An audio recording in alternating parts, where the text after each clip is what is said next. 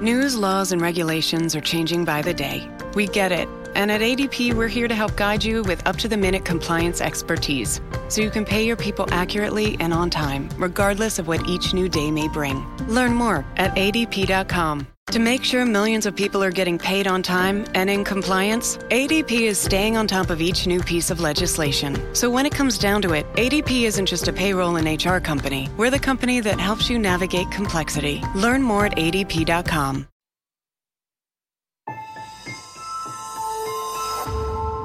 Durante años, se pensó que el Yeti vivía en los Himalayas. ¡Bienvenidos al Himalaya! Hoy, después de una extensiva investigación, sabemos que no es así. El Yeti está en México. Y este es su espacio. Yo, check this out.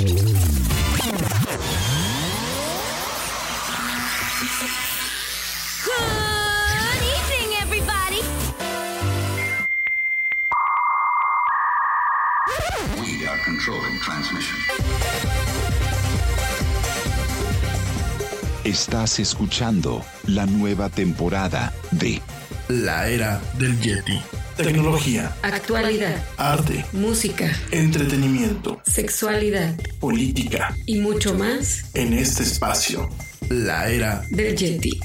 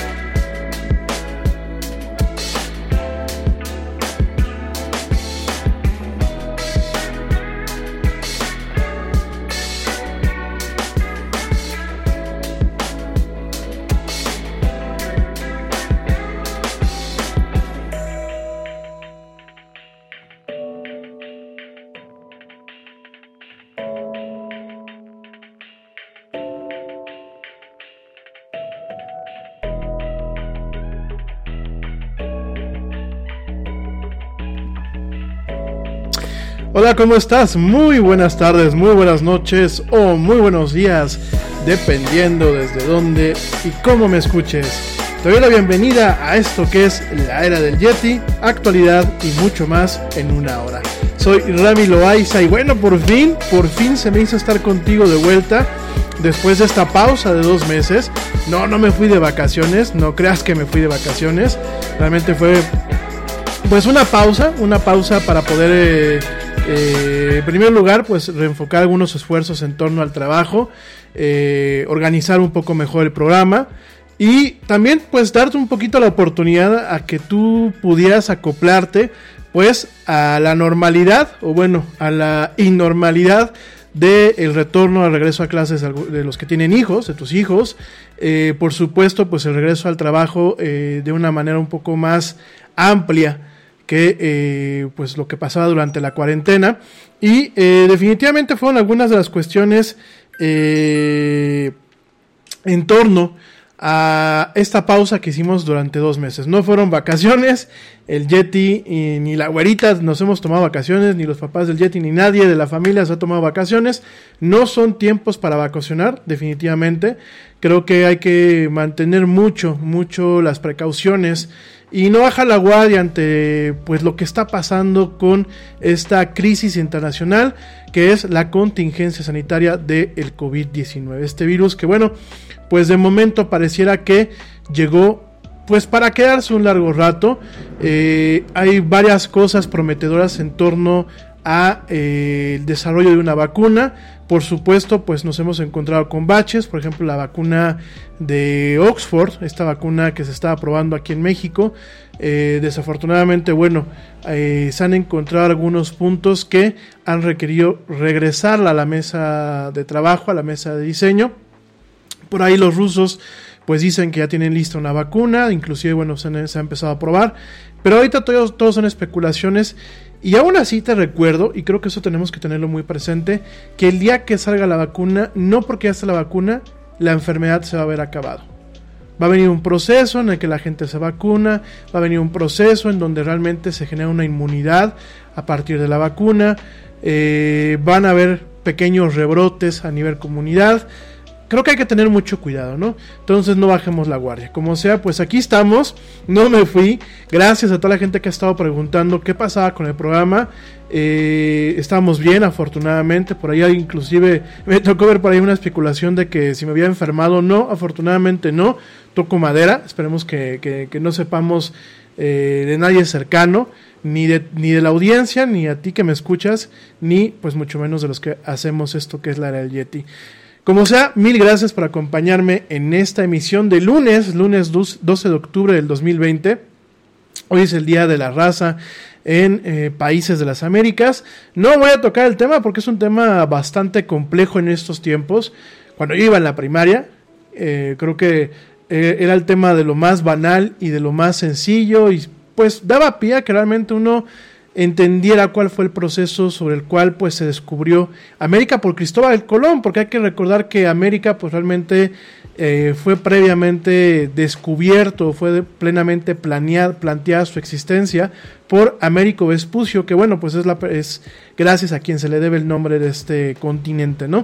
Entonces no voy a entrar en ese detalle, hoy es eh, lunes, lunes 12 de octubre del 2020, de lo que sí vamos a platicar, vamos a platicar un poquito de pues un poquito de historia, o bueno, más bien un poquito de arqueología, para poder entender algunos avances tecnológicos, ¿no?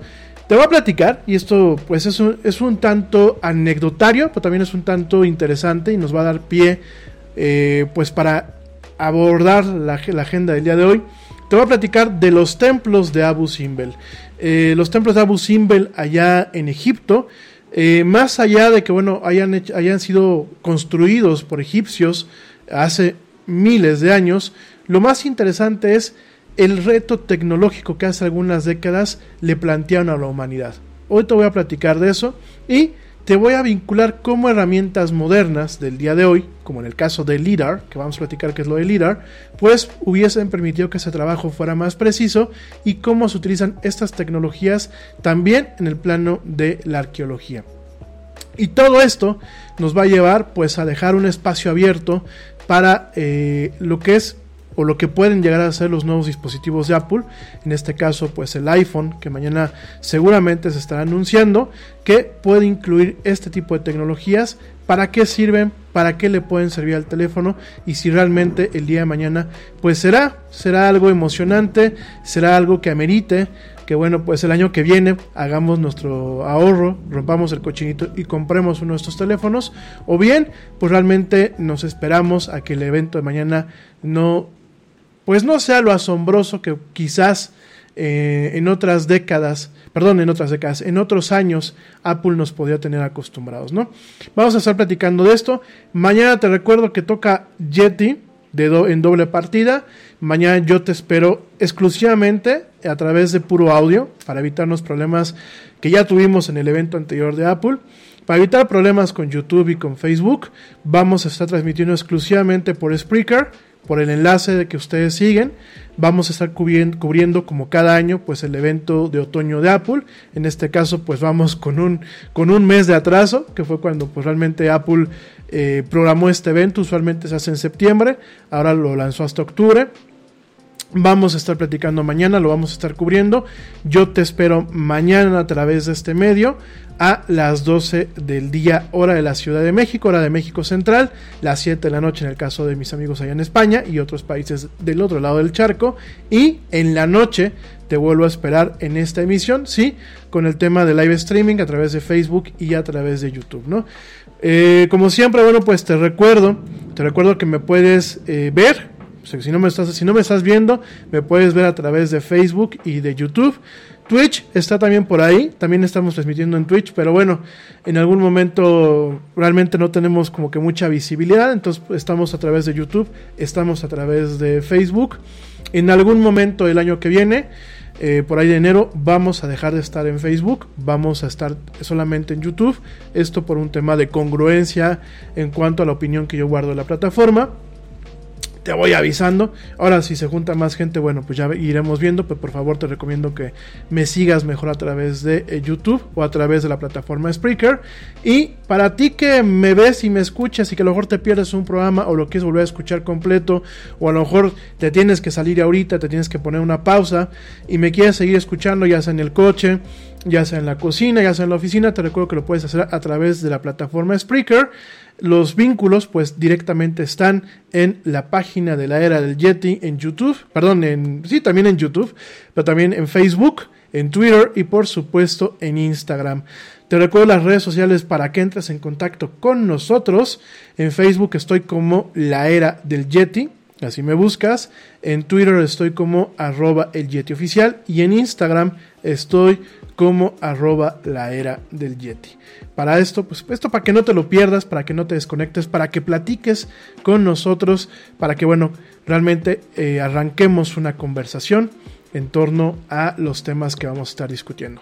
Me voy rapidísimamente a un corte, ya vuelvo, ya te dije las redes sociales, no me tardo nada, sigue escuchando y viendo esto que es la era del Yeti, no me tardo nada, ya volvemos para platicar de toda la agenda que tenemos.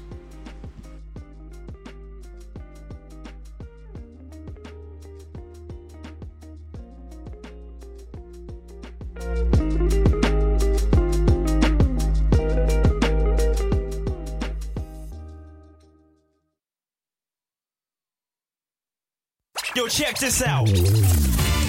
Este corte también es moderno. No te vayas.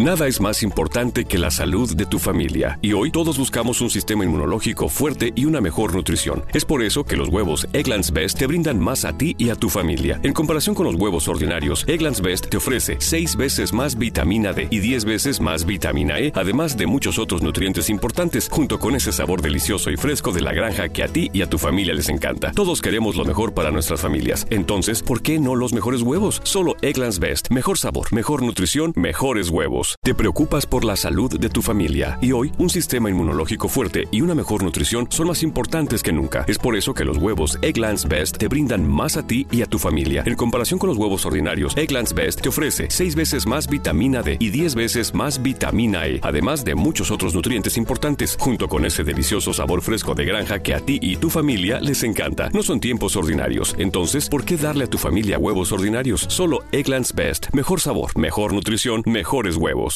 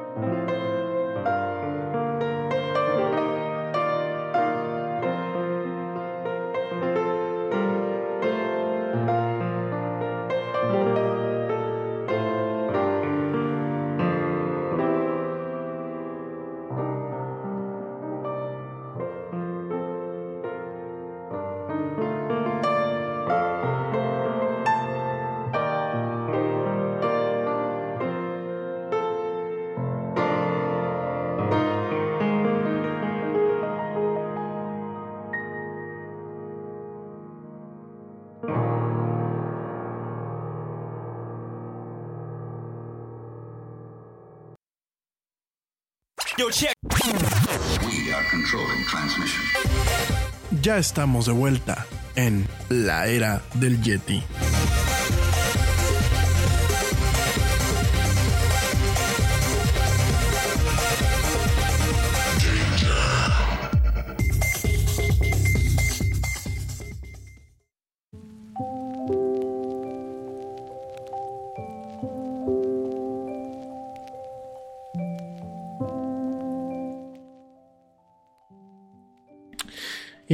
Estoy de vuelta en esto, que es la era del Yeti. Mil gracias a la gente que eh, pues me está sintonizando hoy lunes, hoy lunes. Saludos a Blanquita Chaya, que bueno, pues esperemos que te puedas regresar a, escuchar el programa, si no, pues aquí te estamos esperando.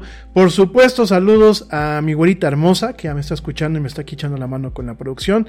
Te mando un beso, mi amor. Saludos a los papás del Yeti, que seguramente me están viendo. Seguros, saludos también a mi hermano Diego Navarro, a mi hermano eh, Manu Torres co-conductor en algún momento de este programa, esperemos que en algún momento pueda regresar. También saludos a el equipo honorario de la era del Yeti, Ernesto Carbó, que muy probablemente nos está acompañando en las siguientes emisiones. Estamos estoy platicando con él para ver qué día le acomoda, pero nos va a estar acompañando para hablarnos de deportes y para hablar de otros temas. Entonces, bueno, pues ya sabías aquí mi estimado Ernesto que tienes tu espacio, aquí te lo estamos abriendo. Saludos también a Pablo Marín y a mi buen amigo George de Negre. Saludos también eh, pues a toda la gente que me está escuchando, a, mi comadre Julieta Balbino, también le mando un fuerte abrazo, te mando un abrazote comadre, gracias. Eh, les mando, bueno, pues en general muchos saludos, por aquí tengo una lista, ahí en un ratito más la digo, déjenme agarrar un poquito más de, de, velocidad con el programa. Y fíjate que se pierde un poquito la costumbre. ¿eh? La verdad es que dos meses, porque nos aventamos dos meses, pues sí, sí lo oxidan a uno, pero ya estamos por acá arrancando con todo. Bueno, antes de entrar con otros rollos y de seguirnos aquí con los saludos y todo, eh, voy a ser muy breve, extremadamente breve, y esto es como un pequeño eh, paréntesis. Siempre me pregunta la gente que por qué cubro eventos como el de Apple. Pero bueno, realmente el que siempre he cubierto es el de Apple. No he, no he cubierto otros fabricantes. Eh, ¿Por qué? Porque Apple es un poco más relevante. Apple, a pesar de todo eh, lo quisquilloso que es para muchas veces retransmitir sus eventos, dentro de todo eso quisquilloso es accesible y eh, mientras que Apple pues ha tenido cierta respuesta cuando nosotros le, hemos eh, solicitado algunas cosas, pues los demás fabricantes no. Por eso mismo no cubró ni a Samsung ni cubró a los demás. Eh, sí platicamos de lo que lanzan. Me parece que Apple yo no soy fan de la marca, o sea, yo soy fan de la tecnología en general. Sí, mucho el equipo que tengo es Apple, sí me encantan los iPhones, pero creo que yo soy fan antes de la tecnología y utilizo lo que me conviene para cada cosa, ¿no? Me gusta mucho Apple porque tiene ciertas características. No sé cuánto más me siga gustando, sobre todo no sé cuánto más eh, estoy hablando en un par de años, aguante mi bolsillo, porque obviamente el invertir en el ecosistema de Apple es una inversión que cada día se hace mucho más elevada, sobre todo para la gente que vivimos en países de América Latina. Sin embargo, bueno, es una, es, es una marca relevante, es una marca que en los últimos 10 años ha ido más, más o menos dictando un ritmo, a pesar de que en algunas otras cosas pues ha jugado catch up. Lo hemos visto con el tema de las cámaras, lo hemos visto con el tema del sistema operativo, lo hemos visto en muchas otras cosas en donde intenta pues ponerse al corriente de lo que empresas como Google a través de Android y por supuesto Samsung, por supuesto Lenovo, por supuesto el G, por supuesto todas las empresas que hay, por supuesto Microsoft. Microsoft sacó un teléfono el mes pasado. Bueno, no es un teléfono. Microsoft dice que no es un teléfono como tal. Es el Surface Duo, del cual ya platicaremos más adelante. Pero eh, definitivamente tiene competencia. Hay marcas que están haciendo teléfonos más interesantes que el suyo. Aún así, bueno, pues es un tema eh, popular cubrimos el evento de Apple mañana. Si en algún momento en el, futuro nos invitan a cubrir el evento Samsung, Microsoft, cualquier otra empresa, con gusto lo vamos a probar. Perdón, con gusto lo vamos a, cubrir y con gusto, si nos mandan una unidad de prueba, con gusto lo vamos a probar, ¿no? Dicho todo esto, siempre me sale el comentario, siempre me sale el comentario de eh, por qué en esos tiempos eh, cubro cosas que son netamente capitalistas, ¿no? Y miren, el tema con Apple es dejando a un lado que es tecnología de consumo, yo creo que no podemos olvidar que es una marca que al final del día lo que está vendiendo es tecnología. Al igual que Google, al igual que Microsoft, al igual que las demás empresas. ¿Por qué es más llamativa muchas veces Apple? Porque Apple ha sabido diseñar un lenguaje de comunicación de marketing que de alguna forma hace más accesible desde el punto de vista de lo que te voy a vender hacia el consumidor y ha hecho la tecnología un poquito más accesible para la gente. Sobre eso me fijo mucho en el tema de Apple, no puedo dejarlo pasar, insisto, si el año que viene me invita Google, me invita Samsung, me invita, yo cubro con gusto el evento, ¿no? E inclusive si el año que, que viene se puede cubrir en directo, no aquí sentado en la oficina del Yeti, sino directamente en, donde se haga el evento, pues con gusto ahí estaremos, ¿no? Yo creo que dejando eso a un lado, el tema no es de si es capitalista o no la tecnología. Por supuesto, la tecnología cuesta dinero. Por supuesto, todo el avance tecnológico, todo el avance científico, cuesta dinero. Y en donde juega un papel importante, y no voy a poner en temas de política, pero donde juega un papel importante la industria y lo que es la iniciativa privada, es justamente en estas áreas. Estamos viendo, y bueno, ahorita voy a llegar a ese tema, porque sí voy a llegar a ese tema, eh, estamos viendo cómo en países como México, como en Estados Unidos, como en algunos países de América Latina, como en Reino Unido, la tecnología se ha desvirtuado. La ciencia y la tecnología se ha desvirtuado. Aquí en México, el último golpe a estas áreas es directamente el gobierno. Lo que hace es acabar con los fideicomisos que existía por ley. Por ley se pasa una ley que extingue todos los fideicomisos y directamente afecta al área de ciencia y tecnología, ¿no? El gobierno dice que les va a seguir dando el dinero a esas áreas, pero lo va a hacer ahora directamente cuando el fideicomiso existía como un instrumento que permitía tener una continuidad del presupuesto sin importar el sexenio o el gobernante que estuviera y que permitía reservar esos fondos aun cuando no se presupuestaran directamente en lo que es el presupuesto anual que se hace, valga la redundancia, ¿no? Entonces, lo estamos viendo aquí en México, en Estados Unidos, pues lo vemos diario el ataque con una persona como el señor Trump, lo vemos en Brasil, lo estamos viendo en Colombia, lo estamos viendo en España, lo estamos viendo en Reino Unido, ¿no? Y la ciencia y la tecnología son muy importantes porque al mismo tiempo que vemos este pequeño segmento de la población que eligió a representantes, que en este caso pues son los gobiernos que están tristemente llevando y tomando las decisiones en estos países, al mismo tiempo que vemos a estas personas golpeteando y mostrando un desdén con lo que es la ciencia y la tecnología. Principalmente también se había afectado el deporte, también se había afectado el arte, también se había afectado muchas otras cosas, ¿no? Pero principalmente lo que es la ciencia y la tecnología, eh, vemos a, estos individuos, a estas personas y vemos a todos ellos golpeteando esta parte y al mismo tiempo exigiendo que se consiga una vacuna para el tema de la pandemia. Y desafortunadamente al final del día, se genera un choque entre dos fuerzas en donde cada campo busca desinformar en ocasiones, porque pues también hay un segmento, un segmento de intelectuales, de científicos, de bueno, de diferentes personas que muchas veces en un afán inocente o en un, tema de mostrar coraje, pues desafortunadamente desinforman sobre muchas veces lo que está haciendo el campo, el otro campo, ¿no? Y el campo, pues que por un tema de política, dice, pues yo prefiero darles el dinero a los pobres que a que se invierta en ciencia y tecnología, y hay gente que lo aplaude, pues al final del día también desinforma en torno a lo que es y lo que realmente representa la importancia del avance tecnológico, ¿no?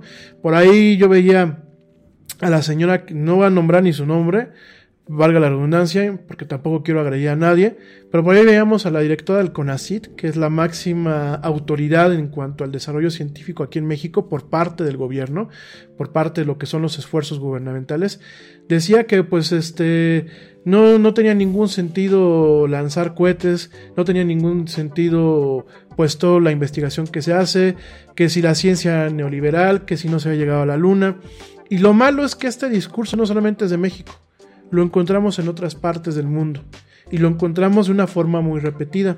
Y yo veía, y les voy a compartir este video el día, de, eh, el día miércoles, yo vi un pequeño, un pequeño video, una pequeña entrevista que se le hizo a Isaac Asimov hace pues ya más de 30 años, en donde el señor se anticipaba y veía un escenario en donde la gente salía a denostar a la ciencia, ¿no? Y nos está pasando ahorita. Vemos a esta gente que denosta la ciencia, vemos a la gente que dice que las vacunas no sirven, que si, que si las vacunas son para dejarte tonto. Vemos a gente con un micrófono más grande que el mío diciendo que si el gobierno nos quiere insertar chips en la cabeza o no sé por dónde, que si el 5G es malo y vemos a comunicadores diciendo que el 5G provocó el coronavirus.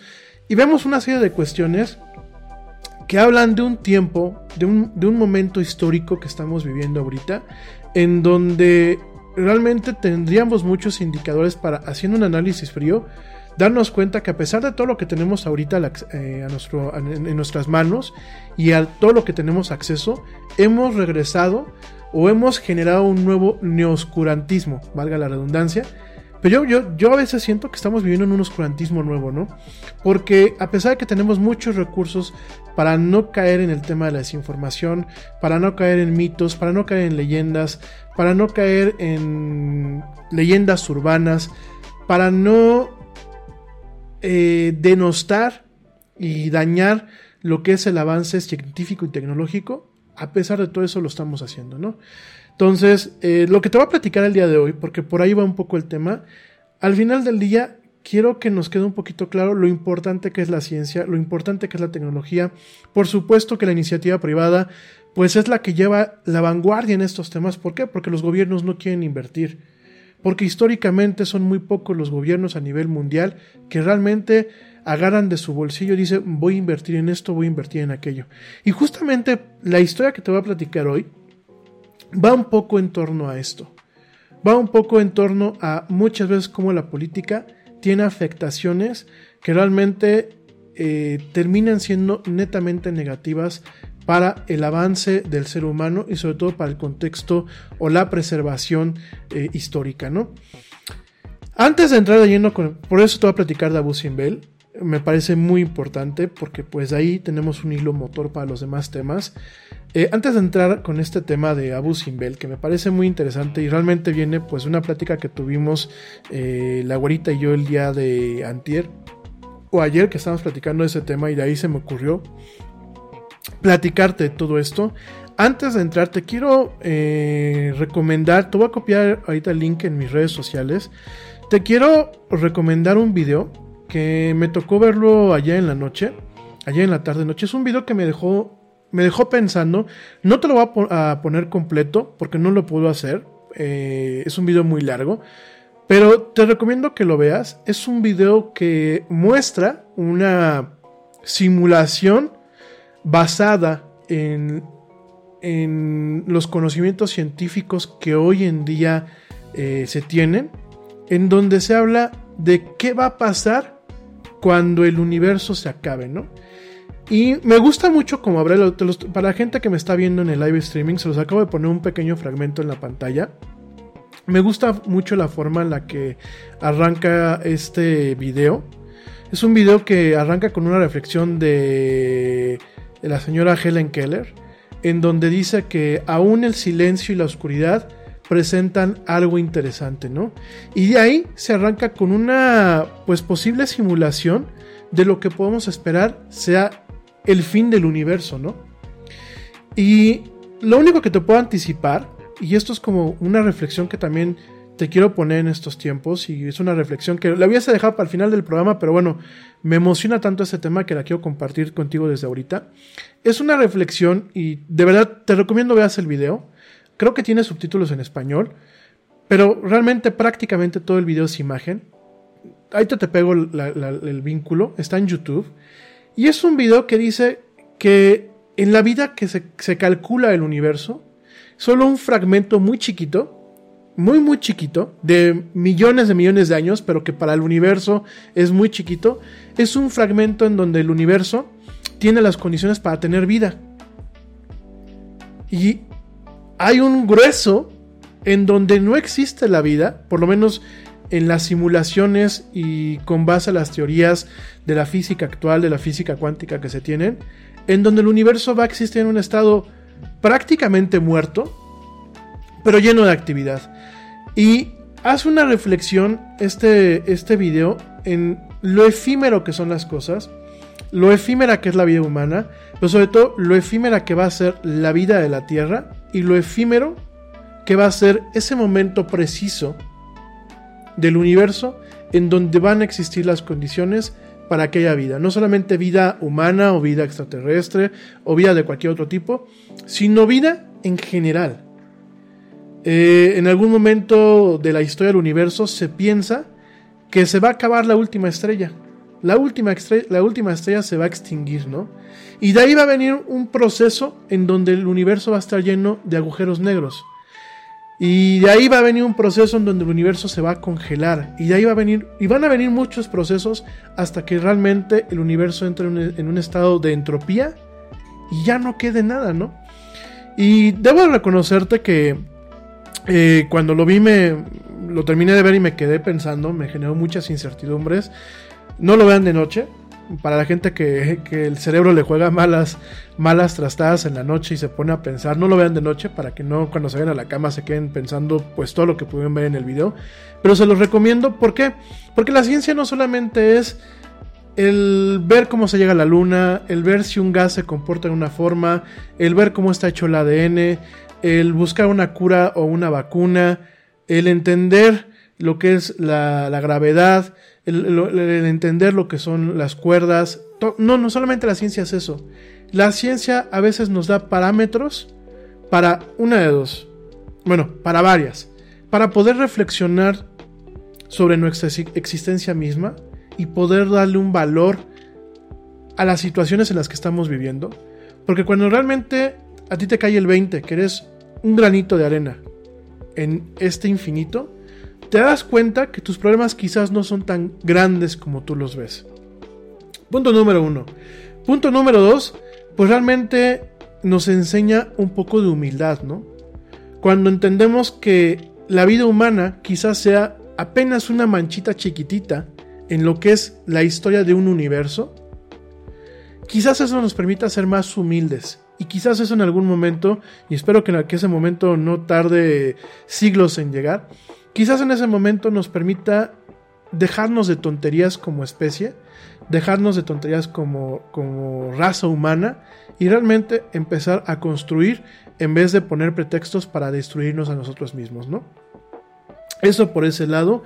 Y por el otro lado, pues definitivamente para la gente que es creyente, para la gente que tiene fe en algún ser celestial, llámese Dios o llámense como ustedes lo quieran llamar, Creo que la ciencia nos permite, de alguna forma, visualizar lo que es la creación de ese ente que nosotros no alcanzamos muchas veces siquiera a comprender, ¿no?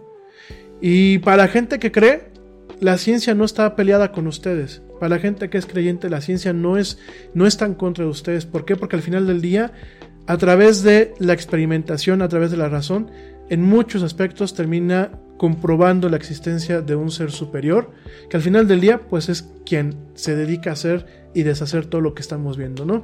De hecho, Asimov en algún momento lo planteó, él siendo humanista, él siendo pues un científico, no era ateo, él era humanista, como él se definía totalmente como humanista, pero en algún momento Asimov comentó que en primer lugar una, la palabra que podía ser de Dios pues era la racionalidad en el ser humano y que una obra de Dios pues podía haber sido el Big Bang que obviamente ocasionó que todo esto que estamos viviendo ahorita, todo este universo que tenemos pues eh, exista, ¿no? Entonces, bueno, realmente la ciencia es para todos, la ciencia es para ateos, la ciencia es para creyentes y aquí parte el mensaje que yo te quiero dejar con este programa, que aquí voy a parar con este rollo y me voy con el tema de Abu, Simbel, porque ya me eché un rollo un rato hablando de estos, de estos temas y no de los temas de la agenda, es desde ahorita hay que rescatar la ciencia. Y aunque tú y yo no seamos científicos, por ejemplo, pues yo las matemáticas me las ponen enfrente y digo, oh my god, ¿qué es esto? ¿No? Y pues no, ¿verdad? Eh, aunque tú y yo no seamos gente de ciencia formal, formalmente hablando, creo que nosotros tenemos el deber de sembrar la curiosidad, el respeto a las generaciones que vienen. Si nuestro hijo no se quiere dedicar a la ciencia, por lo menos que la respeta, por lo menos que entienda que es una línea rectora que ha permitido el avance social el avance inclusive político y el avance como civilización de lo que es la raza humana. Esto creo que aquí tiene que ser muy puntual y desde ahorita tenemos que fomentarle a nuestros niños no el miedo al conocimiento, no el miedo a las preguntas, no el miedo al aparato crítico, no el miedo a la ciencia y sobre todo no el miedo a la tecnología. Y dejar dejar también los prejuicios, ¿no? El hecho de que tú y yo quizás no nos podamos comprar un iPhone ahorita no significa que tengamos que satanizar el dispositivo. El hecho de que tú y yo a lo mejor no nos podamos conectar a internet no significa que tengamos que satanizar lo que es la red de redes. Realmente tenemos que hacer una labor para defender la ciencia, defender la tecnología y adaptarnos al progreso y al cambio que éstas presuponen y que estamos experimentando ahorita. Entonces, bueno, oye, directamente el tema de Abu Simbel. Fíjense que hace algunos años hace 20 años precisamente, eh, me tocó visitar Abu Simbel en Egipto. Me tocó hacer un pequeño tour por Egipto y uno de los lugares que visité pues fue Abu Simbel, ¿no? Abu Simbel no, no es un templo. Yo platicando con la güera cometí muchos errores porque en mi memoria pues ya a veces también se me llena de telarañas. Te ofrezco una disculpa, amor. Abu Simbel son dos templos realmente, ¿no? Eh, son dos templos muy, muy importantes. Son templos que fueron construidos por el, em, el, el, perdón, el faraón Ramsés. Eh, fue Ramsés quien, pues realmente construyó estas maravillas. Eh, ahí te doy un poquito más de detalles. Abu Simbel, bueno, pues como tal, eh, estos dos templos, el templo mayor de Abu Simbel, donde pues está eh, el faraón, y el templo menor, donde está su esposa, que es Nefertari. Estos dos en su momento se... Eh, permítanme... No, esto es otro tema. Perdón. Ahora sí ando muy atento al chat, así que pues por favor si quieren, si tienen alguna pregunta, no duden en mandármela, ¿no? Estos dos templos se encuentran en lo que es el banco este del lago Nasser. El lago Nasser es un lago artificial, de hecho lleva el nombre de un gobernante de Egipto, Nasser. El lago Nasser, perdónenme, no Nasser, el lago Nasser, eh, pues está ubicado a 230 kilómetros de lo que es Asuán. Asuán actualmente tiene una, una represa, una represa que se construyó y que dio pie a este lago, al lago Nasser. Eh, este complejo, pues es parte, eh, ya forma parte de un sitio protegido como patrimonio mundial por parte de la UNESCO y es considerado como parte de los monumentos nubianos. Eh, son gemelos son, perdón, son templos gemelos, aunque uno es más grande que el otro. este templo, miren, estos dos templos, Ramsés II fue uno de los, pues realmente fue uno de los faraones eh, más prolíficos y más ambiciosos en cuanto a todo lo que, todo lo que hizo en Egipto, ¿no? Ya posteriormente, porque este programa, eh, este tipo de programas lo vamos a estar repitiendo, te voy a estar hablando de ciertas maravillas del mundo. Pero en este caso, Ramsés II, pues se, se embarcó en un proyecto muy extensivo hace ya varios milenios eh, de construcción en lo, que era, en lo que es Egipto y lo que es la región de Nubia, que ahorita pertenece a Egipto, pero que en aquel entonces ya, ya lo controlaba, ¿no? Nubia era muy importante para los egipcios porque era una fuente de oro y de otros pues metales y de bienes preciosos, ¿no? Por lo mismo, pues eh, lo que hizo Ramsés como una forma de mostrar que Nubia les pertenecía y que Nubia estaba bajo su control, fue pues construir varios templos eh, también, pues de alguna forma, era una manera de impresionar a los nubianos, porque los nubianos no eran egipcios, y de alguna forma también fue un, eh, un mecanismo para atraer a la cultura egipcia a la gente de Nubia, ¿no? Los templos más prominentes en este caso, pues fueron templos tallados en piedra, que son los templos de Abu Simbel, una catarata eh, del Nilo, ya te platicaré después de eso. Y bueno, estos dos templos son muy importantes, ¿por qué? Porque el primer templo está dedicado a Ramsés II y tiene algo muy padre que te, te lo voy a platicar. Y el segundo templo fue dedicado a su mujer jefa, a su esposa jefa, porque hay que recordar que eh, pues el, el faraón tenía varias esposas, pero la más fregona, la que era la jefa, yo creo que era la que daba las órdenes y todo, era la reina Nefertari, ¿no?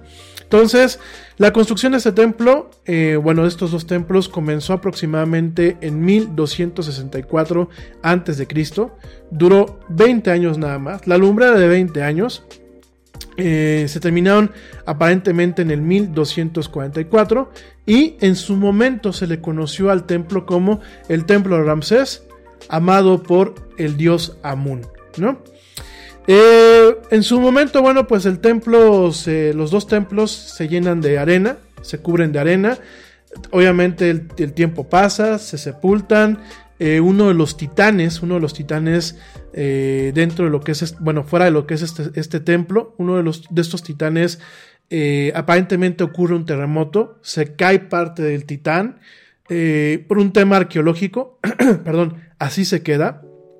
Así lo dejan los, los eh, arqueólogos que, bueno, en algún momento pues eh, logran, logran desenterrar lo que es este templo. Permítanme, perdón. Eh, si no me traje mi botella de agua, perdónenme. En algún momento pues logran eh, desenterrar lo que es este templo, este templo que es pues maravilloso. Y qué es lo que pasa posteriormente, ¿no? No les voy a abrumar tanto con el rollo de lo que este templo tiene con, con lo que es la historia, principalmente te voy a platicar dos cuestiones de ingeniería que tiene este templo. La primera es de ingeniería antigua, la segunda es de ingeniería moderna. La gente que me está viendo en el live streaming pueden ver que, bueno, pues les estoy poniendo algunas, algunas fotos del templo. Esta es ya la, fachada moderna de... Eh, ese es el templo grande. El que están viendo ahorita, pues es un acercamiento del templo grande también. Si se fijan, eh, hay una, una, de las, una de las esculturas, uno de los titanes, eh, está caído. De hecho, lo pusieron los arqueólogos cuando montaron y volvieron a montar lo que es este templo, porque ahorita voy a llegar a ese punto. Dejaron eh, como un tema de valor arqueológico y de valor histórico. No armaron ni reconstruyeron lo que es el titán. Directamente lo dejaron a un costado, tal y como lo encontraron. Ahí se ven las ruinas del titán abajo. Y eh, permítanme, déjenme les muestro. Bueno, este no, estos son el templo y lo que es el, templo como tal, ¿no? Eh, luego les paso un, link con más fotografías. Es un templo muy impresionante. ¿Y qué es lo que pasa? Bueno, este templo se redescubre eh, pues prácticamente en 1813. No es más que hasta 1817 cuando logran desenterrarlo. Y la primera obra de ingeniería, te lo voy a platicar, es que tiene un alineamiento solar.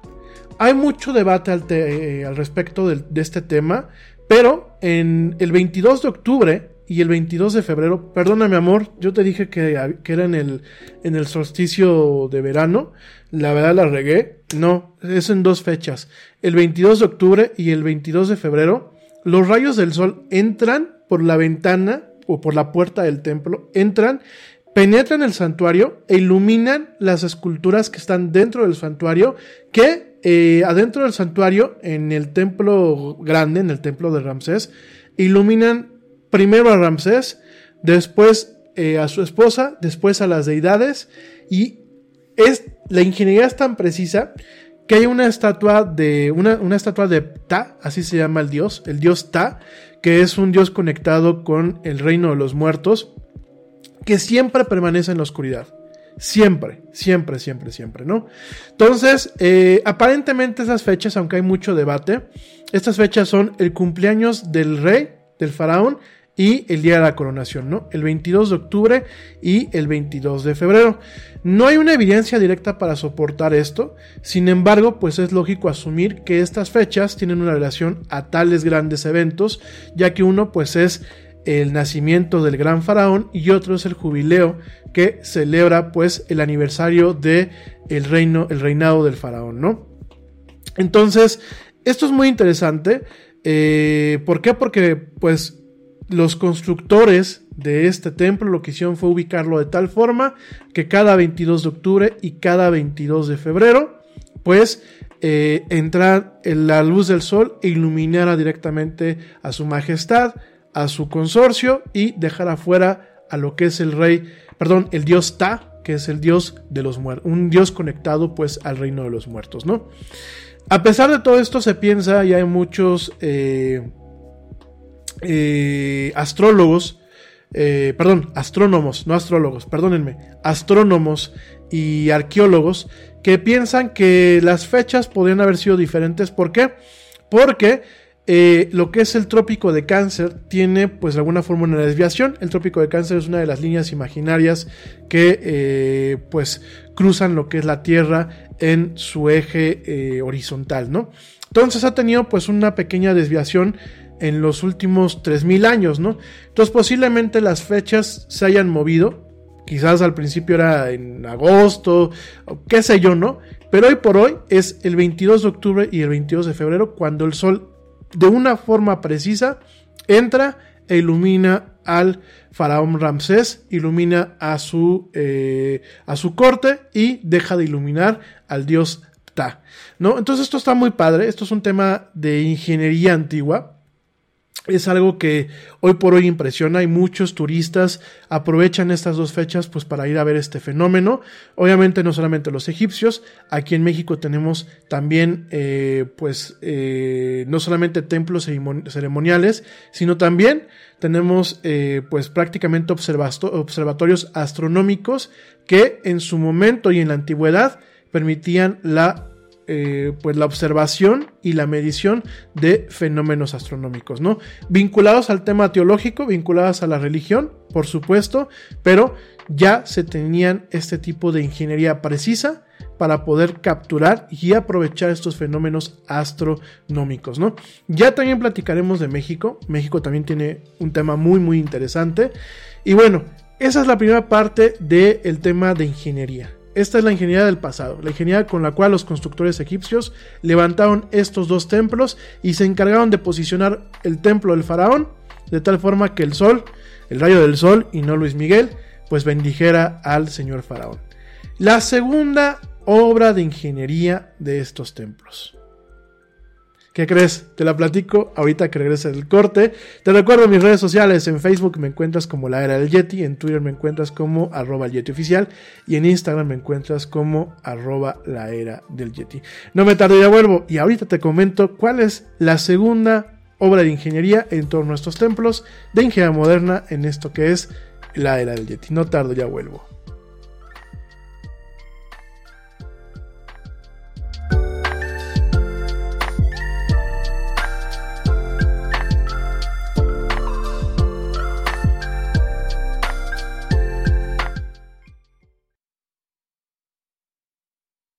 Check this out. Este corte también es moderno. No te vayas.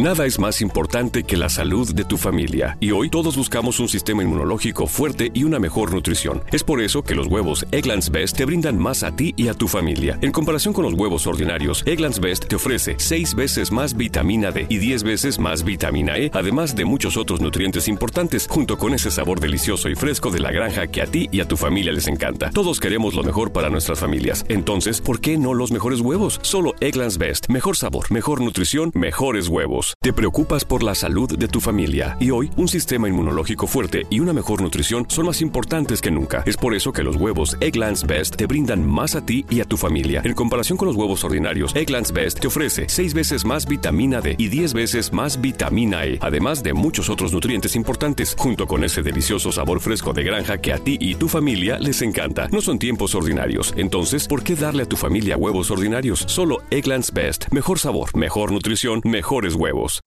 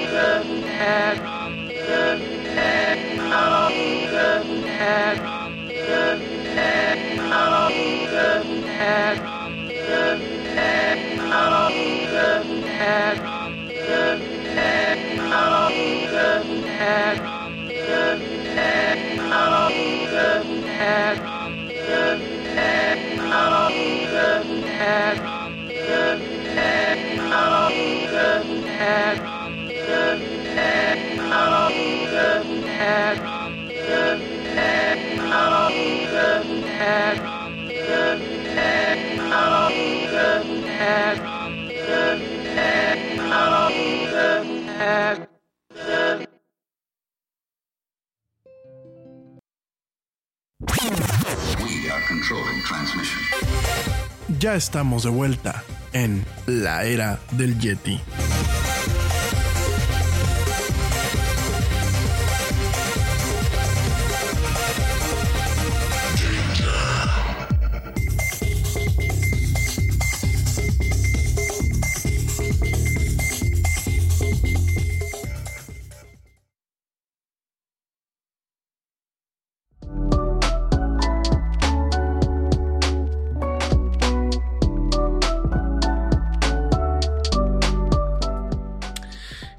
Y des- después de este muy breve corte, ya estamos de vuelta en esto que es la era del Yeti. Mil gracias a la gente que me sigue acompañando. No voy a mandar saludos ahorita porque estamos ya cortitos de tiempo. Este, estamos haciendo pues lo más compacto el programa, obviamente para no aturdir. Por eso mismo, pues vamos a estar de lunes a jueves. Te recuerdo, este es el horario normal del Yeti. Eh, nosotros siempre estuvimos de eh, martes, miércoles y jueves. Pero bueno, siempre fue en la noche. Ahorita lo que vamos a hacer es de lunes a jueves. Vamos a estar pues de 7 a 8 y cachito eh, prácticamente. Eh, eh, vamos a estar pues transmitiendo. Vamos a hacer el programa muy, muy, muy ágil, muy eficaz. Y bueno, pues realmente también pues para agradecerte y pues para de alguna forma complacerte a ti que me escuchas, que me ves y que me aguantas, ¿no? Te platicaba un poquito de Abu Simbel, ¿no? Ya te dije cuál es eh, pues la obra de ingeniería eh, antigua, este tema de que entran los rayos del sol e iluminan al faraón, y ahora viene lo que es la obra de ingeniería moderna. Fíjate nada más. En 1959 eh, se lanzó una campaña de donaciones internacionales para salvar estos monumentos.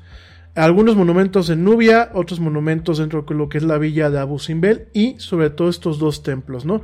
Esto para salvarlos de una inundación que iba a provocar la eh, represa de Asuán. La represa de Asuán que en su momento dio pie a eh, pues la creación de este lago artificial que te comentaba que es el lago Nasser. Entonces, eh, en su momento se propusieron diferentes ideas. Eh, hubo un momento en donde un ingeniero que se llamaba William McKilty propuso crear una represa de agua fresca, de agua limpia, no de agua del Nilo, en donde pues permitiese inundarse los templos, eh, se mantuviera bueno pues el agua al mismo nivel que el río Nilo y existieran algunas eh, plataformas o algunos temas que permitiesen visitar el templo pues bajo el agua, ¿no? Eh, en 1962 la idea se hizo en un proyecto eh, que se presentó por los arquitectos Jane Drew y Maxwell Fry y el ingeniero civil O.B. Arup. En su momento pues fue muy ingeniosa, de hecho mucha gente se lo reconoció como muy elegante, pero pues definitivamente pensaron que eh, podía, podía afectar lo que es el templo, ¿no?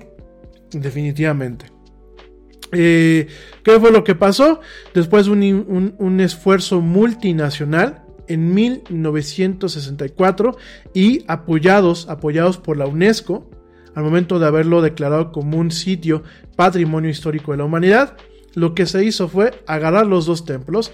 Es más, déjame, te vuelvo a poner pues la foto para que más o menos dimensiones para ti que me estás viendo directamente en el live stream. Eh, ¿Qué fue lo que hizo la UNESCO? Con ingenieros, con arqueólogos, con arquitectos, con mucho, mucho, mucho cerebro.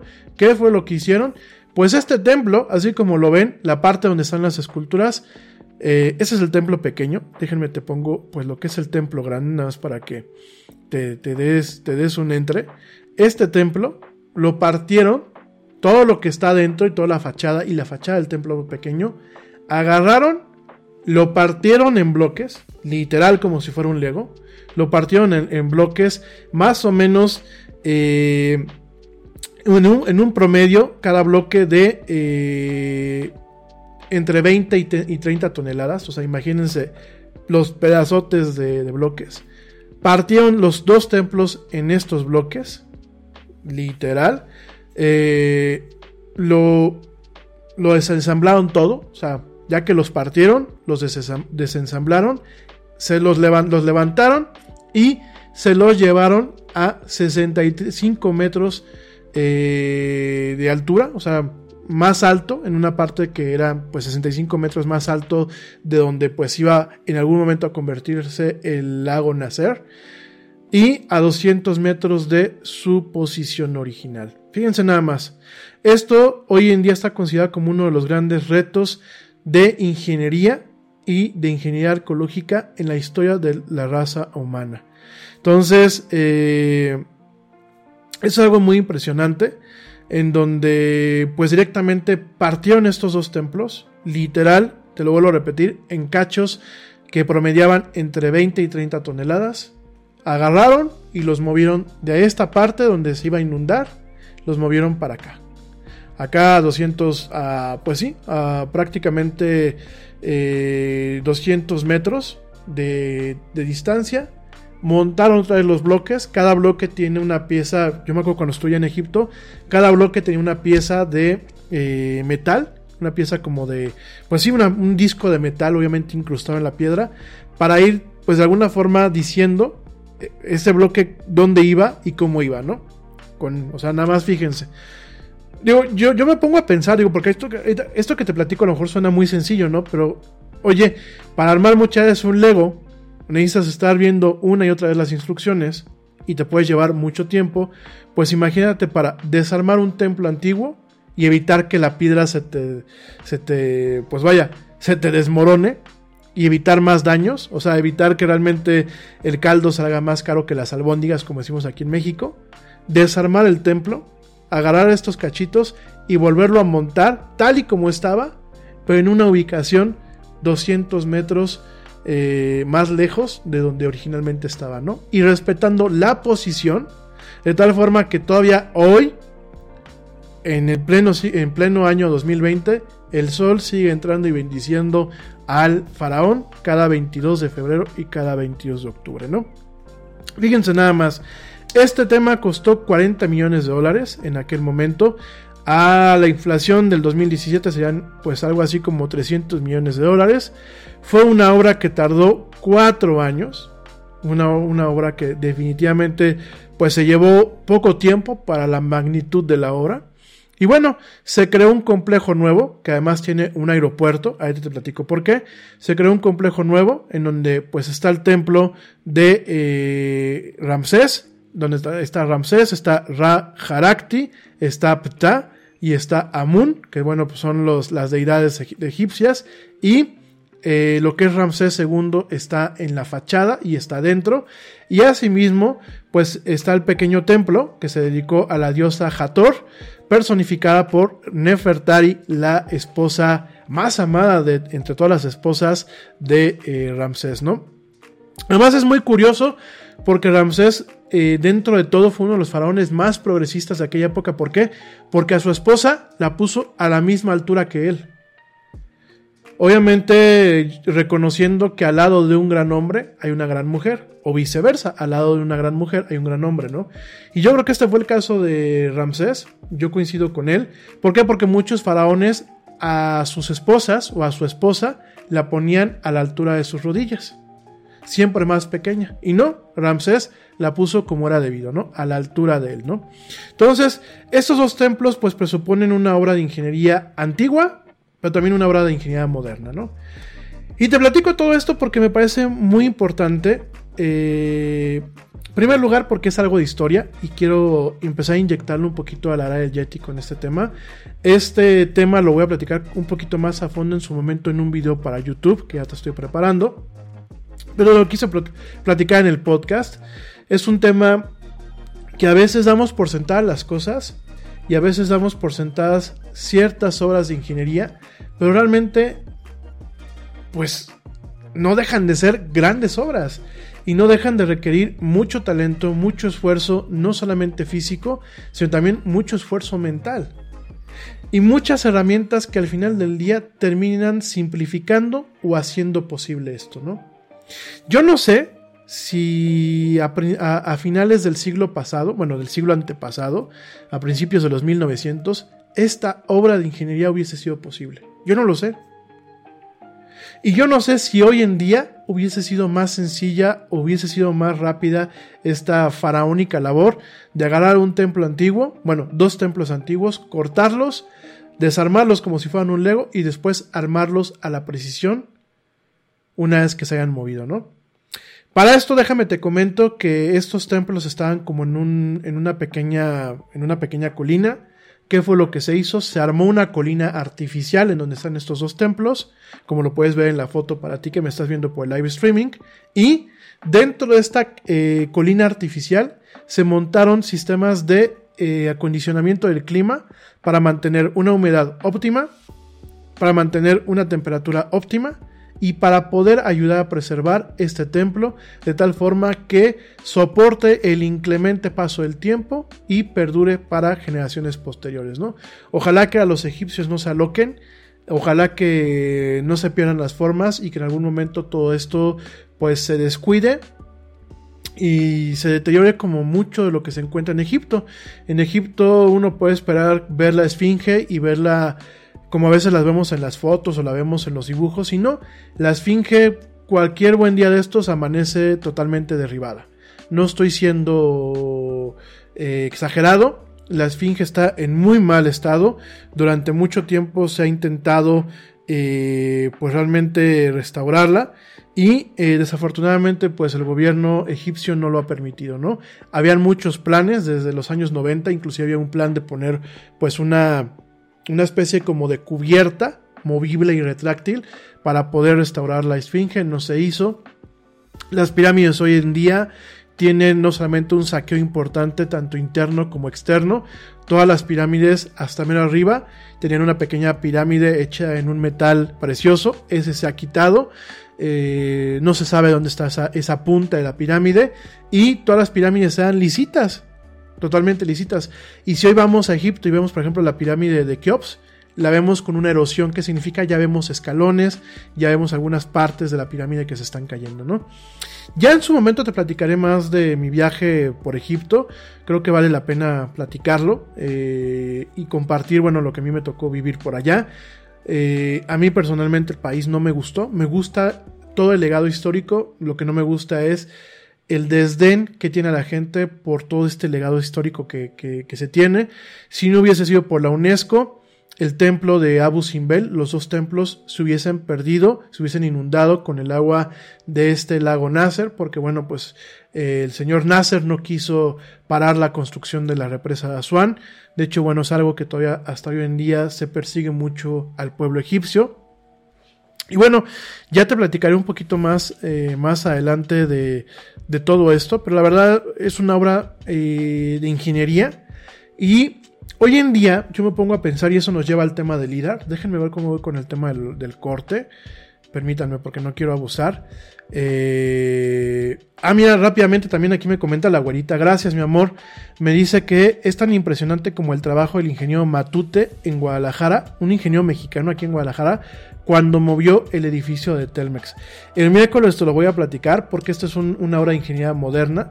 Es una obra en donde, además de que se movió un edificio completo, un edificio completo, no dejó de funcionar el edificio en ningún momento. Es una obra de ingeniería monumental, una obra de ingeniería orgullosamente mexicana, como muchos aportes de mi país al mundo eh, muy sencillo, pues la televisión a color parte de lo que es el estándar, bueno, lo que fue el estándar moderno de utilizar los rayos catódicos y un filtro de tres colores, eh, fue diseñado por el ingeniero eh, González Camarena.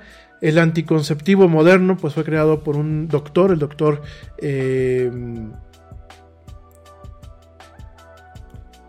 se me fue el avión. El doctor, espérame, Miramonte. Sí, el doctor Miramontes, fue el doctor Miramontes el que creó el anticonceptivo moderno. Ya lo platicamos en algún programa de la era del Yeti, se me olvidó, ya lo platicaremos. El miércoles te voy a platicar el trabajo del ingeniero Matute. Gracias mi amor por recordarme este tema. Y esto nos lleva, eh, en primer lugar, a revalorar lo que es la ciencia y lo que es la tecnología, porque la ciencia y la tecnología nos permitió ver esta obra de ingeniería, ¿no? Y segundo, pues que realmente eh, la política no se lleva bien con aquellas cuestiones que nos permiten preservar lo que es la historia, porque ya hay que ver que los políticos en Egipto pues les valió un cacahuate el tema de lo que eran los templos de Abu Simbel y, les ha valido porque bueno, mucho de lo que es Egipto, del Egipto antiguo, no está en Egipto amigos míos, está en el Museo Británico en Inglaterra. Ya platicaremos de eso en otra ocasión, pero bueno, ahí está todo. Y eso por un lado, ¿no? Por el otro lado, y voy con el tema del LIDAR, ¿no?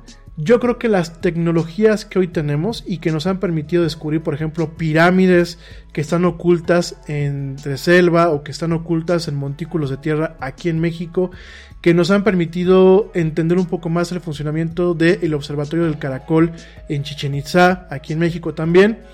Ese tipo de tecnologías quizás pudiesen habernos ayudado en algún momento a hacer esta tarea tan faraónica que se hizo, que fue pues mover este templo a otra parte, quizás nos hubiesen ayudado a hacerlo de una forma más precisa y más rápida. Antes de que se me olvide, existe un aeropuerto, ¿por qué? Porque para ir a visitar lo que es eh, el templo de Asuán, hay un camino de tierra, hay un camino normal, en donde hasta el 2000 viajaban, no, perdón, hasta 1999 viajaban eh, autobuses y eh, transporte privado con turistas, obviamente custodiado por eh, elementos de la policía militar en Egipto. Después de algo que pasó en 1999, que fue una, una masacre de los turistas alemanes, eh, se cerró el camino y la única forma de llegar a Abu Simbel desde Asuán es tomar un avión en donde pues sí, es un tanto ridículo. ¿Por qué? Porque haces más en tomar el avión, en despegar y en aterrizar que eh, pues realmente lo que se hace de vuelo, ¿no? Son 15 minutos eh, de vuelo. Prácticamente ya estás arriba cuando ya estás volviendo a aterrizar. Se hace más que bueno que realmente en llegar directamente al templo, ¿no? Entonces ya les platicaré un poquito más adelante, pero voy con el tema del LIDAR para no atorarme mucho en el tema, en, otros temas, y porque ya llevo una hora y once, mm, me voy a pasar del tiempo. Voy a ser muy breve y muy rápido, no me voy a detener ya. Este, LIDAR, ¿qué es? Bueno, LIDAR como tal es una serie de tecnologías que eh, utilizan la luz para poder eh, medir distancias, para poder eh, identificar dimensiones y profundidad y realmente para generar representaciones en 3D de pues lo que se está haciendo eh, o lo que se está analizando, ¿no? De hecho, tenemos representaciones en 3D del templo de Abu Simbel, tenemos representaciones en 3D de lo que es el templo, el caracol, el observatorio del caracol en Chichen Itza, de la, de la pirámide del sol y de la luna en Teotihuacán. El LIDAR originalmente era la palabra representaba la unión de luz en inglés, de light y de radar, ¿no? Eso fue en su momento, sin embargo, bueno, hoy, hoy también se utiliza como un acrónimo de detección de luz y alcances, eh, Light Detection and Ranging, eh, también se utiliza como acrónimo de Laser Imaging Detection and Ranging o de escaneo en tres dimensiones, ¿no?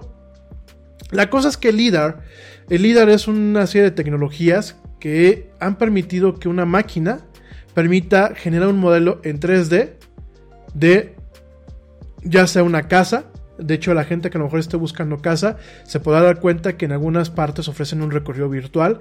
Ese recorrido se hace con una cámara LIDAR, que bueno, pues es una cámara especializada que no solamente toma texturas, toma luz, toma, toma lo que son fotos, sino también toma puntos. ¿Por qué? El LIDAR, ¿cómo funciona? El LIDAR lo que hace es, tú tienes, eh, voy a ser muy, muy sencillo la explicación, ¿no? Tú tienes un láser que rebota contra un espejo, el espejo descompone el láser en varios puntos tienes un sensor y lo que hace el sensor es ver dónde llegan los puntos, mide cuánto tarda en pegar contra una pared o en pegar contra un objeto sólido y lo va registrando. De tal forma que a través de puntos va generando un modelo tridimensional que permite tener medidas muy precisas, que termina, permite tener volúmenes muy precisos y que permite tener información sobre pues un objeto que se está estudiando con precisión y con un uso similar a lo que se hace en el radar, ¿no? El radar, ¿cómo funciona? El radar lo que tú tienes, bueno, pues es un emisor de ondas, de ondas electromagnéticas, que lo que hacen es chocan contra un objeto, en este caso puede ser un avión, puede ser un helicóptero, puede ser a lo mejor un barco, en el caso de, de radares militares, choca contra ese objeto, estas ondas rebotan en el metal principalmente, rebotan y regresan directamente a la antena que lo emitió. En esta antena, pues se se hace un análisis y se dice, bueno, se detectó tanto a tantos metros, a tantos kilómetros, y en algunos casos ya con radares más sofisticados, pues nos da una huella de sonido o nos da una huella de la figura en donde la onda rebotó, ¿no? Principalmente en lo que son radares militares, ¿no? El LIDAR que tiene, pues el LIDAR es, en vez de utilizar una onda electromagnética, eh, una onda así de boom, lo que se utiliza es directamente, pues un láser, en este caso la luz. Lo que te estoy mostrando ahorita, bueno, pues es una cámara LIDAR grande, una de las que no son comerciales. Esta cámara en particular se utiliza mucho para trabajos arqueológicos, eh, donde, bueno, se hace un escaneo completo. Lo que hace, te vuelvo a repetir, se dibuja puntos directamente hacia, un, hacia una superficie. Esos puntos pegan y a través de un sensor, pues se mide cuánto tiempo se tardó en pegar y mide dónde pegó, ¿no? De tal forma que va construyendo un modelo en 3D. La cámara que tienen en pantalla, la gente que me está viendo a través de live streaming, es una cámara que el tripié tiene un motor, de tal forma que tú la pones a trabajar y lo que hace la cámara es, hace una toma así, esto sube y baja, o sea, hace un barrido de arriba hacia abajo, termina esa parte y gira, ¿no? Hace un barrido de arriba hacia abajo, gira. Y así da 300, una vuelta de 360 grados y permite generar una especie de esfera en donde pues realmente se captura un espacio tridimensional, ¿no? Este tipo de cámara se utilizó, por ejemplo, para hacer un, un, análisis en 3D, un modelo en 3D de la ciudad de Petra, esta ciudad que está este, puesta en la piedra directamente eh, ¿Dónde está Petra? Perdónenme porque ahorita me dio un lapsus. Eh, Petra está en Jordania, en Jordania, gracias. Eh, la, ciudad de Petra, por ejemplo, también, pues eh, utilizando una de estas cámaras, pero puestas en un, en un, avión, se logró capturar lo que es la parte de arriba de lo que es el templo del caracol en Chichen Itza. Eh, gracias a este tipo de cámaras hemos permitido encontrar pirámides que están ocultas en la selva o pirámides que están escondidas abajo de, de montículos de tierra. ¿Esto por qué? Porque la cámara y el sensor ven con más precisión y no utilizan la luz visible. Es decir, yo a lo mejor puedo hacer un, recorrido aéreo al mediodía. Y a lo mejor como el sol lo tengo yo aquí arriba, no me permite ver los relieves o no me permite ver aquellas desviaciones que pues de alguna forma me podrían mostrar que ahí hay una pirámide, ¿no? O ahí hay alguna ruina arqueológica. En cambio, el LIDAR, el LIDAR no ve la luz del sol ni ve la ni, ni, ni, deja de ver en la oscuridad, ¿no? El LIDAR lanza una serie de rayos, una serie de rayos láser, estos rayos láser chocan, los analiza un sensor y dicen, miren, ahí hay algo, ¿no? Entonces, el LIDAR es muy importante para este tipo de cosas. También tiene aplicaciones comerciales, lo hemos visto con estas cámaras especiales que se llaman de la marca Matterport, que se utilizan para los tours virtuales. Tú llegas con esta cámara, la pones en tu en la casa que vas a vender o que vas a mostrar y en diferentes recámaras haces un escaneo todo eso se genera un mapa, de, puntos, se sube toda esta información a un sitio que lo procesa, se adjuntan las texturas de las paredes, los muebles, todo eso que en su momento captura una de las cámaras secundarias de alta definición y todo eso nos queda como una maqueta para un recorrido virtual o un plano de casa montado virtualmente, ¿no? Entonces, esto es parte importante de lo que es el LIDAR. El LIDAR pues nos ha permitido entender muy bien muchas veces el tema de la deforestación, en el caso por ejemplo del Amazonas, nos da una perspectiva más precisa muchas veces y sobre todo más económica, eh, en vez de tener que utilizar por ejemplo imágenes del satélite, eh, nos ha permitido, bueno, pues también entender eh, en algunos casos, cuando tenemos un terremoto, tenemos algún derrumbe, eh, donde pueden haber algunos huecos o algunas burbujas de aire donde pudiesen existir gente con vida. Obviamente ahí se combina con el uso del radar y otro tipo de tecnologías. Y el LIDAR nos ha permitido también desarrollar lo que son las cámaras de profundidad. Ojo, el LIDAR y las cámaras de profundidad son dos cosas diferentes. Una cámara de profundidad la encontramos, por ejemplo, en el Kinect de Microsoft, lo encontramos en el sistema Face ID de Apple. Estas cámaras de aquí adelante se tiene una tecnología que, bueno, pues es la cámara de profundidad. De hecho, sí, el principio es el mismo que el LIDAR. ¿Por qué? Porque estás utilizando luz para generar un rebote.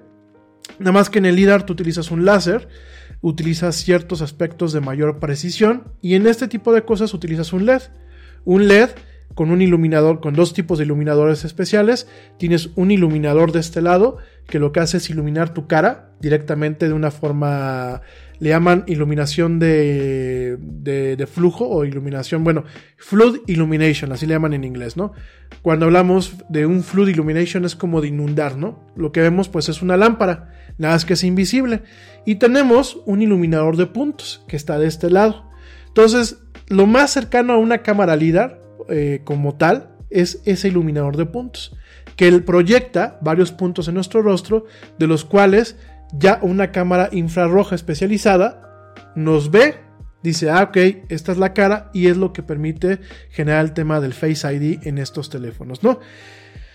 ¿A qué viene todo esto? Oigan, no me va a dar tiempo a platicar del Yuan Digital. Perdónenme, Mañana nos tiene que salir mejor el programa, ¿eh? Mañana en la noche platico. Bueno, yo sé que voy a platicar un poquito de lo de Apple, pues mañana les platico del Yuan Digital, ¿no? Déjenme les termino de platicar este tema de LIDAR y por qué es importante y por qué lo estoy vinculando con lo de Apple, ¿no? Bueno, eh, el tema es, eh, este tipo de tecnologías pues han permitido, bueno, ya lo vimos en el tema del Kinect, ¿no? El tema de que nos reconoce los movimientos, reconoce la recámara, reconocen texturas. El Kinect se ha utilizado para muchas otras cosas. Se utiliza en neuromarketing, se utiliza en el arte, se utilizan eh, sistemas muy similares. Se utilizan, pues bueno, para el Face ID en estas cámaras. Este, se utiliza para todo un poco, ¿no? Pero realmente mucho de lo que vamos a ver, el LIDAR y ese tipo de tecnologías de aquí para el real, no solamente es en el tema de la arquitectura, no solamente es en el tema de la arqueología, sino también en el tema de la conducción autónoma. Te, platico también esto porque la próxima semana vamos a platicar de la conducción totalmente autónoma de Tesla. Actualmente eh, Tesla va a mandar eh, algunos usuarios de los coches Tesla a los que realmente eh, han demostrado que manejan de una forma más responsable sus vehículos, les va a mandar una actualización experimental en donde el coche se va a poder conducir de una forma totalmente autónoma. Actualmente el modo de conducción del Tesla es semiautónomo. No voy a entrar en muchos detalles hoy, pero la diferencia y lo que vamos a poder ver en las siguientes semanas van a ser coches que van a tener la capacidad de llevarte no solamente por la autopista, que es donde actualmente los Tesla tienen este grado de autonomía, sino también conducir en ciudad con todo lo que presupone que la conducción autónoma en ciudad. Eh, ¿A qué me refiero con esto? Va a ser un coche que va a saber detectar al peatón, va a ser un coche que va a saber frenar en los altos, que va a saber seguir señales. Y bueno, aún no sabemos a qué nivel llegó el grado de conducción total que Tesla desarrolló para sus automóviles. Nos va a tocar verlo en las siguientes semanas. Pero parte de todo esto es porque estos coches Tesla, además de tener cámaras de profundidad, tienen sistemas de LIDAR. Eh, Volvo, en su implementación de, conducción totalmente autónoma, tiene una plataforma dentro de lo que es eh, una pequeña consola de lo que es el parabrisas, donde van todos los sistemas de cámara Aparentemente Volvo también se está yendo por un tema totalmente de LIDAR, con una cámara de profundidad, ya que, ¿qué pasa, no? La cámara de profundidad tiene una ventaja contra el LIDAR y tiene una desventaja. La cámara de profundidad, como la del Kinect o como la del Face ID del iPhone, eh, tiene la capacidad de identificar formas, tiene la capacidad de identificar eh, señales, tiene la, capacidad de eh, tener una mejor visión por ejemplo, cuando hay mal clima. Cuando hay mal clima, cuando está lloviendo muy fuerte, el LIDAR se apaga. Al igual que el radar. En este caso, la cámara de profundidad, pues es una, un auxiliar que va a funcionar cuando, por ejemplo, está lloviendo. ¿Por qué? Porque la cámara de profundidad, una cámara como la del, obviamente llevará a otro nivel, ¿no? Pero una cámara como la del Kinect, llevada a otro nivel y con el software adecuado, puede ver a través de la lluvia, ¿no? Cosa que el LIDAR no puede. ¿Cuál es la desventaja? Que una cámara de profundidad solamente ve cosas muy cercanas. Tiene un, límite. Y el LIDAR, funcionando de forma óptima, tiene un haz que alcanza a llegar a varios y a varios metros, e inclusive en algunos casos a varios kilómetros, ¿no? Pero en este caso muy puntual y por el tipo de tecnología aplicada a la conducción autónoma es a varios metros en comparación a lo que es la cámara de profundidad, ¿no? Eh, ambas tecnologías son muy similares, ambas tecnologías parten de un mismo principio, eh, que es lanzar rayos y eh, medir el rebote. Hay varias tecnologías con diferentes nombres, con el mismo principio, pero con diferentes técnicas, diferentes métodos y diferentes nombres. Y todo esto pues tiene un impacto en nuestra vida eh, diaria, ¿no? Ya para terminar, porque pues ya nos ganó el tiempo, te quiero platicar por qué te platiqué de todo esto. Primero, pues para que arranca el lunes con algo de ciencia, con algo de historia, con algo de ingeniería, con algo de tecnología, ¿no? Pero el segundo punto también, y me parece que es muy importante, platicarte que parte de lo que podemos esperar el día de mañana es que Apple le ponga a estas tres camaritas, le ponga un sensor LIDAR, como ya lo hizo con el, con el iPad, ¿no? ¿Qué va a permitir esto? Bueno, va a permitir un teléfono que sea un poquito más inteligente en el tema de lo que es la realidad aumentada. Va a permitir que sea un, teléfono un poquito más inteligente en el tema de poder tomar medidas. Actualmente hay aplicaciones que nos permiten aproximar medidas utilizando las cámaras del teléfono. Con el LIDAR, quizás esas medidas sean más precisas, sean más exactas va a permitir que se puedan tomar fotos con mayor precisión, porque bueno, en el caso del iPad, el sensor LIDAR permite un autoenfoque mucho más rápido y mucho más preciso. Va a permitir que las fotos de retrato en el Portrait Mode quizás eh, sean más precisas y sean más naturales. Y en algún momento me atrevo a pensar que eh, quizás evolucionando un poquito más, nos va a permitir que un teléfono de estos reemplace a una cámara como la que te acabo de poner en pantalla, ¿no? Cuando se, te, se cuente con un sensor especial. El del iPad no llega a ese nivel. Dudo mucho que el del iPhone llegue a ese mismo nivel. Pero quizás quiero pensar que después de algunas iteraciones de tres o cuatro generaciones encontremos un dispositivo que realmente utilizando lo que es el ultra wideband, que es un chip que tienen estos teléfonos, el cual no ha sido utilizado hay que reconocérselo a Apple. Es un chip que se puso ahí, pero que no ha servido para nada, realmente hasta el día de hoy. No ha tenido ninguna aplicación práctica.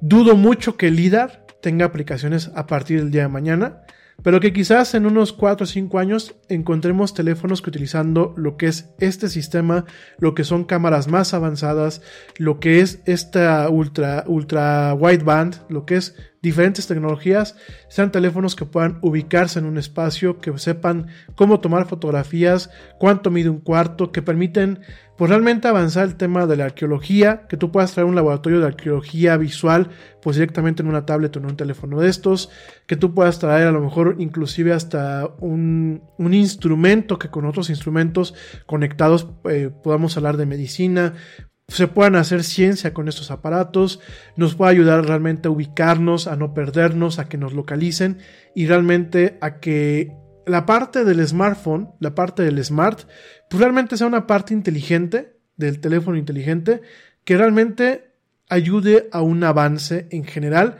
de lo que es la ciencia y la tecnología. No solamente un ardid eh, comercial, no solamente un término mercadológico, no solamente un tema eh, publicitario, sino realmente un avance en donde un teléfono de estos, pues sea solamente, vaya más allá de ser solamente un juguete, como en ocasiones lo es hoy en día, y realmente se convierte en una herramienta un poco más efectiva, más precisa y con más repercusiones, no solamente en el aspecto personal de las personas, sino pues realmente eh, en otro tipo de, cuestiones, ¿no? En el tipo de ciencia, en otro tipo de cosas, ¿no?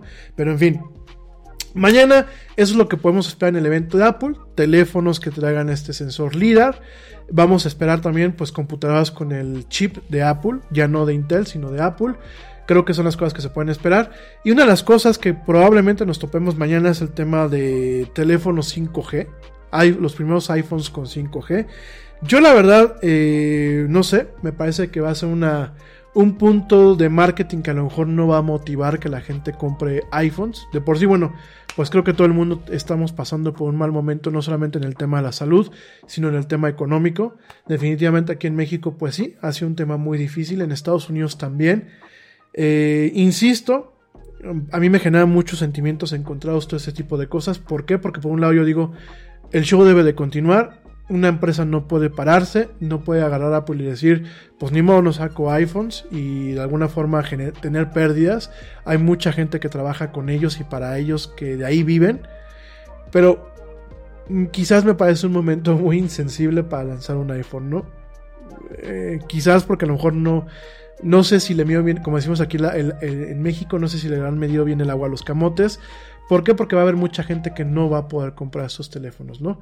No solamente aquí en México, digo, eso ya es otro tema, no solamente en Argentina, no solamente en otros países, sino en mismo Estados Unidos, no creo que haya mucha gente, ya ni siquiera con la cartera, yo creo que con el ánimo.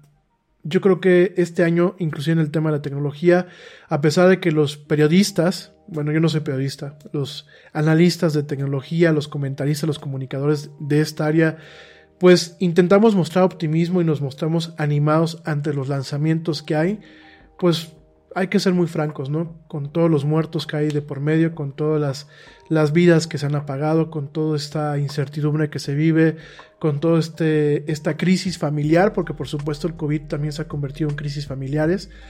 Eh, no creo que la gente tengamos ánimo de tantas cosas, ¿no?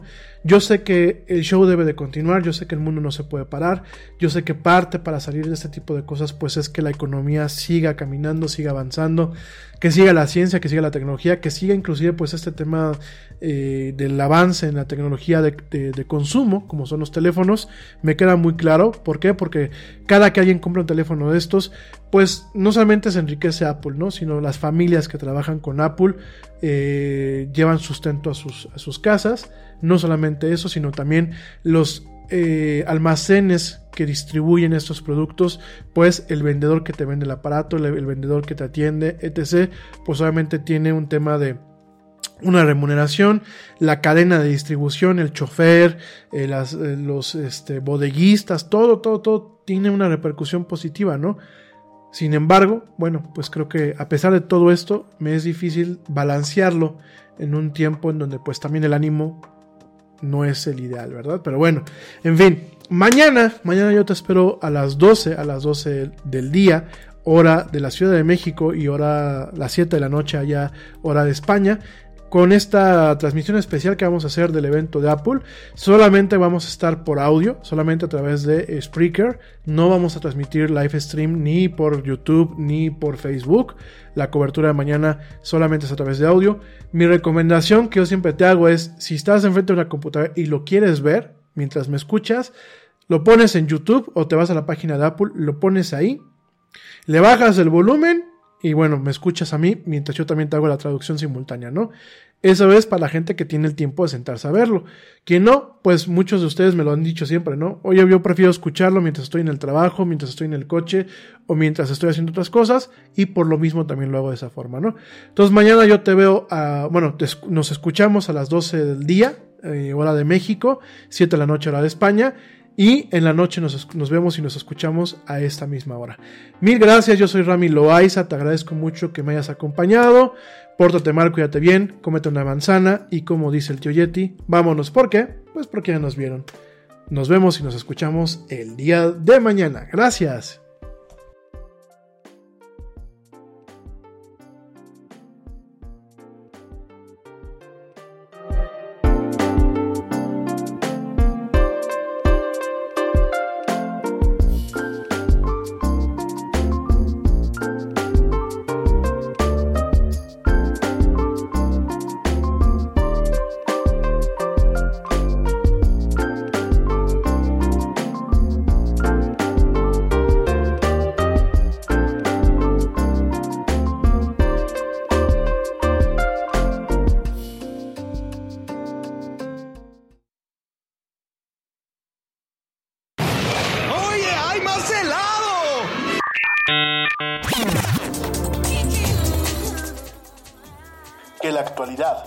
No te deje helado.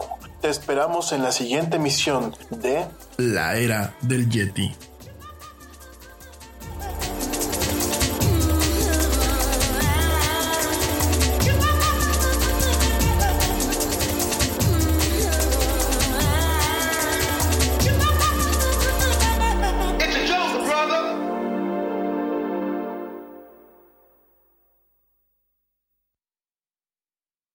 Te preocupas por la salud de tu familia y hoy un sistema inmunológico fuerte y una mejor nutrición son más importantes que nunca. Es por eso que los huevos Egglands Best te brindan más a ti y a tu familia. En comparación con los huevos ordinarios, Egglands Best te ofrece 6 veces más vitamina D y 10 veces más vitamina E, además de muchos otros nutrientes importantes, junto con ese delicioso sabor fresco de granja que a ti y tu familia les encanta. No son tiempos ordinarios, entonces, ¿por qué darle a tu familia huevos ordinarios? Solo Egglands Best. Mejor sabor, mejor nutrición, mejores huevos. Te preocupas por la salud de tu familia y hoy un sistema inmunológico fuerte y una mejor nutrición son más importantes que nunca. Es por eso que los huevos Egglands Best te brindan más a ti y a tu familia. En comparación con los huevos ordinarios, Egglands Best te ofrece 6 veces más vitamina D y 10 veces más vitamina E, además de muchos otros nutrientes importantes, junto con ese delicioso sabor fresco de granja que a ti y tu familia les encanta. No son tiempos ordinarios, entonces, ¿por qué darle a tu familia huevos ordinarios? Solo Egglands Best. Mejor sabor, mejor nutrición, mejores huevos. Skywars.